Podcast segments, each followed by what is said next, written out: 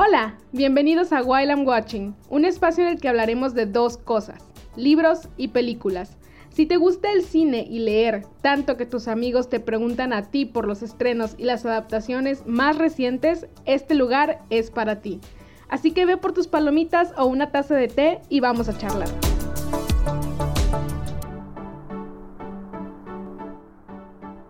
Hola a todos, ¿cómo están? Bienvenidos al quinto capítulo de While I'm Watching. Yo soy Kathleen Domínguez y estoy muy agradecida de tenerlos aquí. El día de hoy vamos a hablar de El Resplandor, película versus libro, porque no podía ser una edición de Halloween o una edición de, de algo así spooky y tenebroso sin tener nada del señorón Stephen King. Entonces decidí traer esta esta reseña, esta comparativa del resplandor, porque la verdad es que es un libro que acabé de leer hace bien poquito, la semana pasada lo terminé y quedé fascinada. Pero fascinada es poco, yo creo incluso, porque se los juro que me dio pesadillas y es muy extraño cuando un libro me da pesadillas. Se los juro que casi nunca me pasa. Y es que mi historia con el resplandor ha sido bastante curiosa porque yo cuando la primera vez que tuve un acercamiento con el resplandor fue por un video que es de mi banda favorita, que es 30 Seconds to Mars. El video que vi fue The Kill, que está totalmente inspirado y es una referencia a la película de El Resplandor de Kubrick. Entonces cuando yo vi el video la verdad es que me gustó mucho, pero sabía que en algún lado yo había visto algo similar. No sabía dónde, pero sabía que había visto algo, algo pues así muy, similar a lo que estaba viendo en el, en el, video. Entonces, cuando me puse a investigar más sobre la grabación de The Kill, me di cuenta de que estaba inspirada en esta película y posteriormente, pues también me enteré que la película era una adaptación de un libro de Stephen King. Para este punto, yo conocí a Stephen King más por sus libros de, de pues no tanto de miedo, por ejemplo, yo conocía el libro de La Milla Verde y ya lo había leído para ese entonces. Eh, pero pues no, ese no es un libro como tal de terror. Es muy bueno, pero no es de terror. También sabía que, por ejemplo, Cementerio de Mascotas, una de mis películas de terror favoritas, eh, también es de un libro de Stephen King, así que me llamó la atención y quise leer el libro. Lo compré en una feria del libro y pues ahí lo tenía en mi librero hasta que un día me decidí, lo agarré, lo, lo empecé y adivinen, no me gustó. No me estaba llamando la atención, no me estaba atrapando, así que en una temporada de crisis económica le di cortón, lo vendí y me despedí del resplandor. Dije, tal vez es un libro que no es para mí. Pero hace poco me metí a una lectura conjunta de Stephen King y justamente para el mes de septiembre se estaba leyendo El Resplandor. Yo me metí principalmente porque quiero conocer más obras del autor y porque para el mes de octubre se iba a leer Misery. Yo tenía muchas ganas de leer Misery. Pero bueno, al final me decidí y dije, eh, ¿por qué no? Vamos a leer El Resplandor, vamos a ver si me gusta ahora, no pierdo nada. Entonces me compré el libro, lo empecé a leer y wow, yo no supe por qué en ese entonces no me había atrapado. Probablemente porque estaba muy dispersa con las cosas de la escuela también, pero esta vez que lo agarré, wow. O sea, de, verdad que, es extraño que a mí un libro me dé pesadillas. Eh, hay una escena del libro donde eh, Jack, Wendy y Danny están acostados en su departamento, en su mini habitación, y de repente empiezan a escuchar cómo el ascensor sube y baja y ruidos de la fiesta. Y se los juro que esa escena no sé por qué me causó mucho terror y se fue hasta mis pesadillas porque no me acordaba exactamente de qué había soñado, lo único que sabía era que tenía que ver con un elevador. Aunque claro, no puedo culpar de todo al resplandor, porque justamente en ese mismo lapso también estaba viendo La maldición de Bly Manor y aparte estaba leyendo cuentos de Horacio Quiroga. Que si no han leído nada de Horacio Quiroga, les recomiendo que vayan y busquen El almohadón de plumas y van a saber también por qué ayudó a que mis pesadillas fueran pues un poquito más creepy. Pero bueno, ahora sí, ya empezando un poco con, esta reseña o comparativa entre libro y película, les voy a hablar primero un poquito de los datos de cada uno. Del libro, Eh, Stephen King lo escribió o lo publicó en 1977 y tiene una secuela llamada Doctor Sueño, que también tiene una adaptación cinematográfica que salió hace poquito, eh, que también tengo muchas ganas de ver. No he visto la película de Doctor Sueño, entonces pues voy a leer primero el libro y después voy a ver la película y vamos a ver qué tal, pero tengo entendido que eh, la película está un poquito más relacionada a, pues, también a la película de Kubrick. Entonces ya veremos qué tal, ya veremos cómo, cómo va. Y en cuanto a la película, es una película que se estrenó en 1980 del famoso director Stanley Kubrick y que tiene la actuación de Jack Nicholson como Jack Torrance, Shelley Duvall como Wendy y Danny Lloyd como Danny Torrance.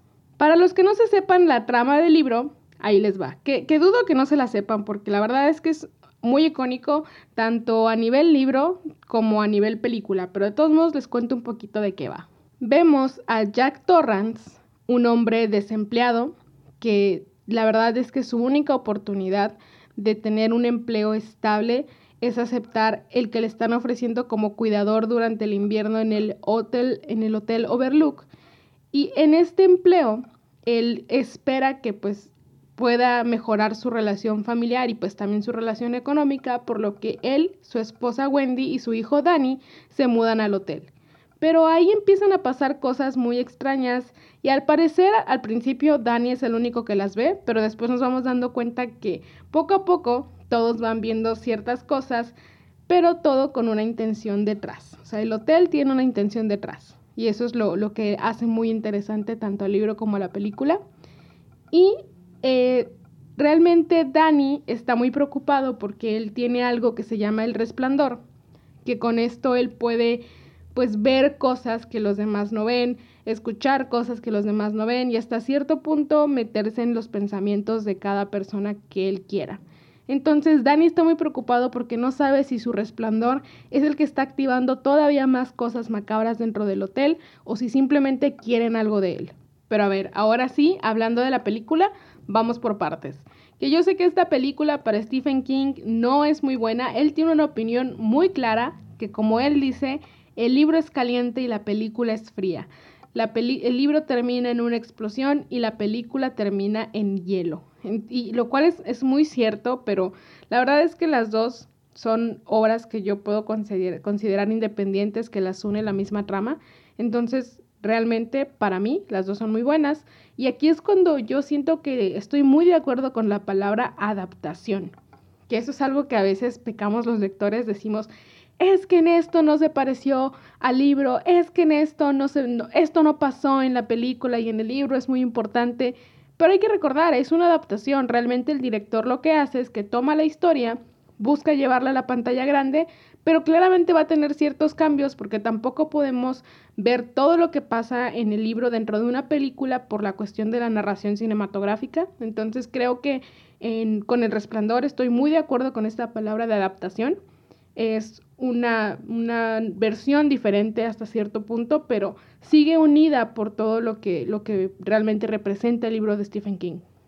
Como les digo, realmente libro y película tienen la misma esencia, pero a la vez se siente como si fueran dos cosas separadas la una de la otra por ciertas diferencias que pues se presentan.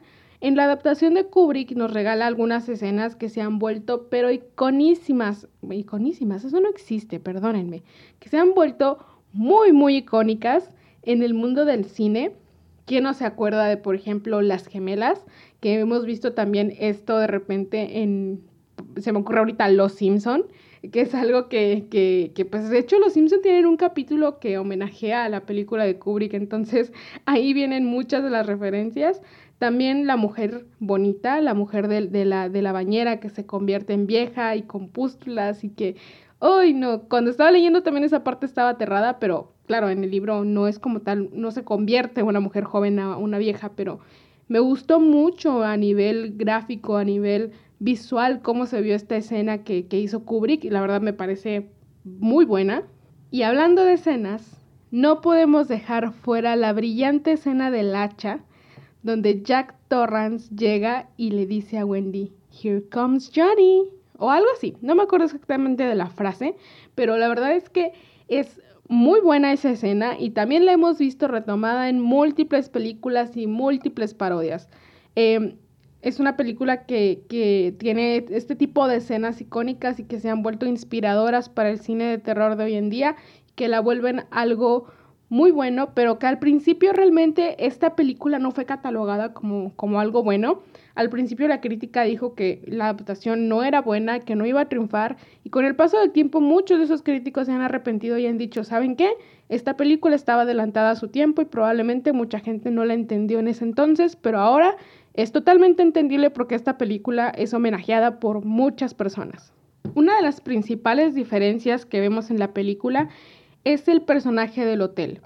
En la película vemos a un Overlook mucho más pasivo a diferencia de lo que pasa en el libro. En el libro realmente el Overlook es el verdadero villano, el que hace todo con tal de conseguir sus propios propósitos, pero en la película es más un lugar embrujado que puede enloquecer a cualquiera, que es lo que le pasa a Jack Torrance, por sus pasillos aterradores y por este laberinto interminable, se da a entender que es un lugar donde la gente puede perder la cordura más si pasa mucho tiempo ahí y más si no sale a ningún lado porque en el libro pues realmente los personajes no siempre están en, en, el hotel. Hay veces que salen y te cuentan que salen y te cuentan lo que recuerdan cuando, cuando hacen esos viajes hacia el pueblo, pero en el, en el libro, en la película, perdón, los vemos únicamente en el hotel. Jamás nos dicen que salieron a algún lado, solamente están en el hotel. Y por lo mismo vemos a un Jack Torrance diferente. Eh, hasta cierto punto vemos que, que el Jack Torrance de la película, interpretado por Jack Nicholson, es psicótico desde el principio. En la película vemos que Jack ya es un hombre que se encuentra dañado mucho antes de llegar al Overlook. Entonces, cuando llega a este hotel, lo ve únicamente como un pretexto para poder pues perder la cabeza.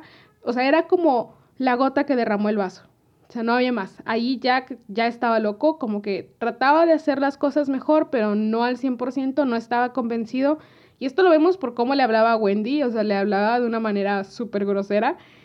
Pero es parte de, es parte de, de, esa magia que te da Kubrick en la película, de, de hacerte creer que la película no es algo que, que no pueda llegar a suceder, le, le, quita un poco los toques paranormales y, le, y digo un poco porque al menos en el personaje de Jack Torrance lo vemos un poco más como algo psicológico y hasta nos hace dudar si realmente todo lo que ellos han visto es parte de la paranoia, paranoia colectiva que se generó dentro del Overlook o si realmente había fantasmas ahí.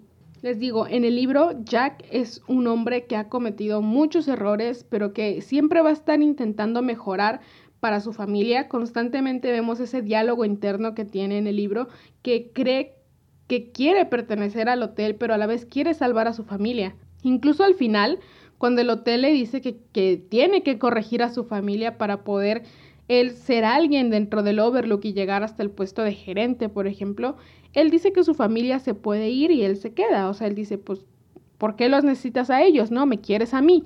Entonces ahí nos da un, pequeño, un pequeño atisbo de, ¿sabes qué? Déjalos ir, yo aquí me quedo, ¿no? Pero el hotel pues realmente no va a aceptar esto porque a quien siempre realmente quiso es al niño. Y ahí es cuando Jack empieza a perder la cabeza, cuando se da cuenta que el hotel pues como que realmente no lo quiere a él, solamente lo ve como un medio para llegar a lo que realmente desea.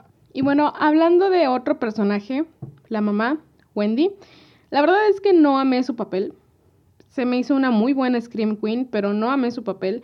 No me convenció del todo, la verdad, porque en el libro Wendy se me hace una mujer mucho más fuerte de lo que nos presentan en la película, aparte de que pues la descripción de su fisonomía y de cómo era ella cambia mucho en cuanto a lo que pasa en, el, en lo que nos relatan en el libro y lo que vemos en la película, que a lo mejor es un buen acierto porque pues realmente en la película, como les digo, estamos viendo un hombre que es manipulador, que es un hombre que no le interesa realmente si su mujer es guapa o no, lo que le interesa es poder manipularla y pues eh, ya viendo esto, Wendy cumple las características, la Wendy de la, de la película claramente.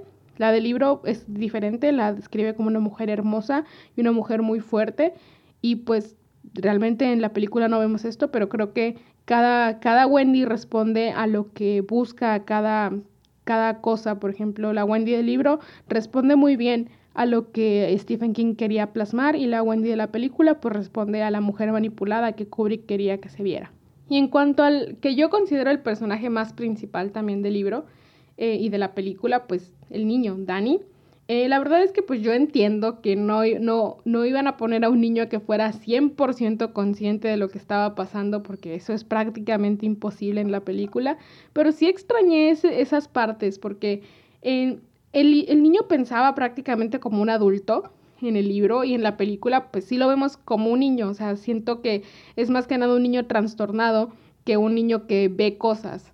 Eh, eso es algo que, la verdad sí extrañé y de repente como que las actuaciones del niño a lo mejor no se me hacían lo más creíbles del mundo, pero creo que ahí em, es un buen acierto porque realmente el, el niño es un niño, no vamos a pedirle que oye, actúa como si fueras un adulto, porque tampoco vas a ver actuar como si fuera un adulto, porque pues no lo es. Y bueno, ahora hablando más del libro, podría decir que me encantó todo, pero la verdad es que les mentiría. Hubo ciertas partes que a lo mejor no me gustaron tanto y quiero empezar por esas cuando estemos hablando ahorita del libro. Por ejemplo, la primera que no me gustó ni logró convencerme fue la parte de los arbustos, pero eso yo culpo a mi imaginación limitada porque ya he visto tantas referencias de cosas por el estilo que, que, por ejemplo, creo que me ha afectado mucho de repente ver Sharknado, perdón, porque a los arbustos me los imaginaba como un CGI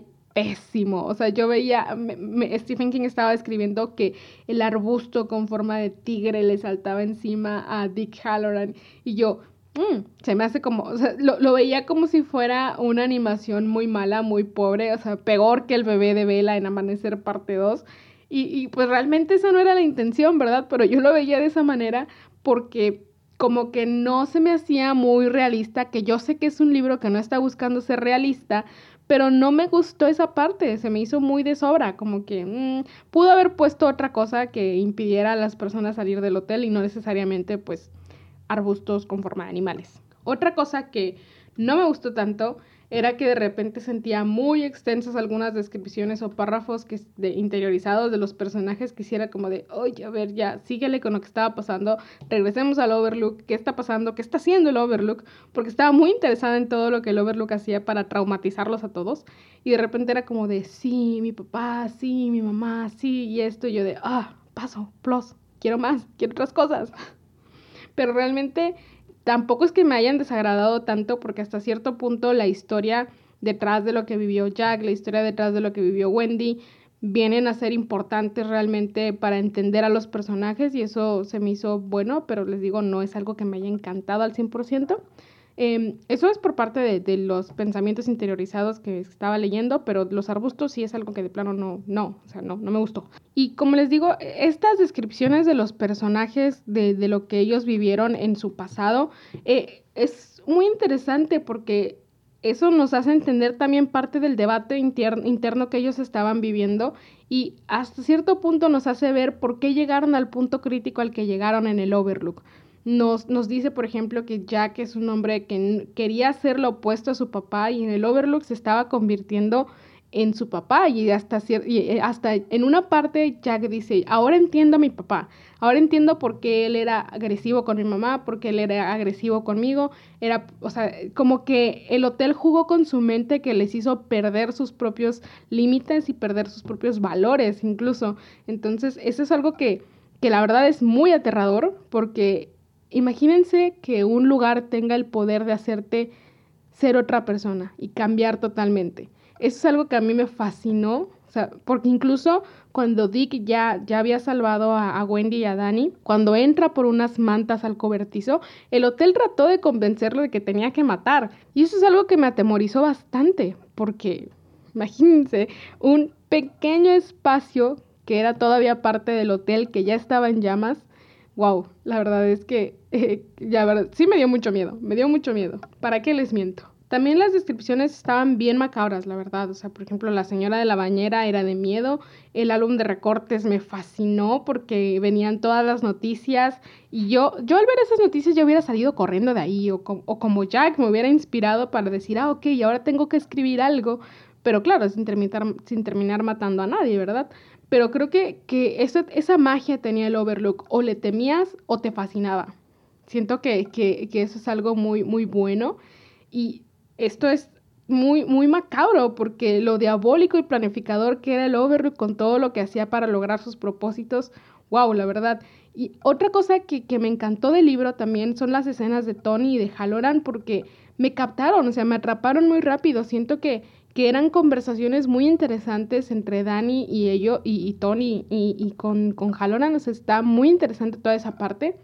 Y el final de la, de la caldera es algo que a mí me fascinó. Siento que, que sí me hubiera gustado que así terminara la película porque, mm, no sé, me encantó porque el libro te dice que prácticamente el hotel desaparece y su magia desaparece. Entonces siento que, que esa parte me fascinó. A lo mejor y hubiera puesto que que todos, todos murieran dentro del hotel. O a lo mejor que solo Dani se salvara, no sé. Me hubiera gustado también un final en el libro un poco más macabro, más triste, no tan positivo, hasta, como... Porque terminó de, cierta manera positivo. Entonces a mí me hubiera gustado un poquito más, más macabro. Ya para concluir, para mí ambas, tanto libro como película, me encantan. Debo decir que me gusta mucho más el libro que la película, pero como ya saben, eso es algo normal es muy normal, casi siempre voy a decir esto, pero creo que en este caso sí le gana como dos, tres puntitos más el, libro a, la película, esto por todas las descripciones que vienen, que pues hasta cierto punto pueden ser muy largas, pero a mí me atraparon y me gustaron mucho, entonces creo que, que es un acierto. Para mí la película tiene cuatro sobre cinco estrellas y el libro tiene un seis, sí, seis, no cinco, es más, tiene un diez, tiene, tiene todas las estrellas que le pueda poner.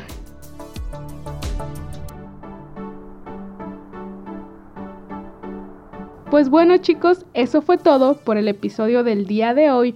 Muchas gracias por haber estado aquí. Les recuerdo mis redes sociales. Es arroba wal-am-reading. Espero que les guste el contenido que voy a estar subiendo porque voy a estar tomando unas fotitos de terror muy, muy, muy chidas. Y parte del Ghost Challenge también porque no me podía quedar sin hacer eso.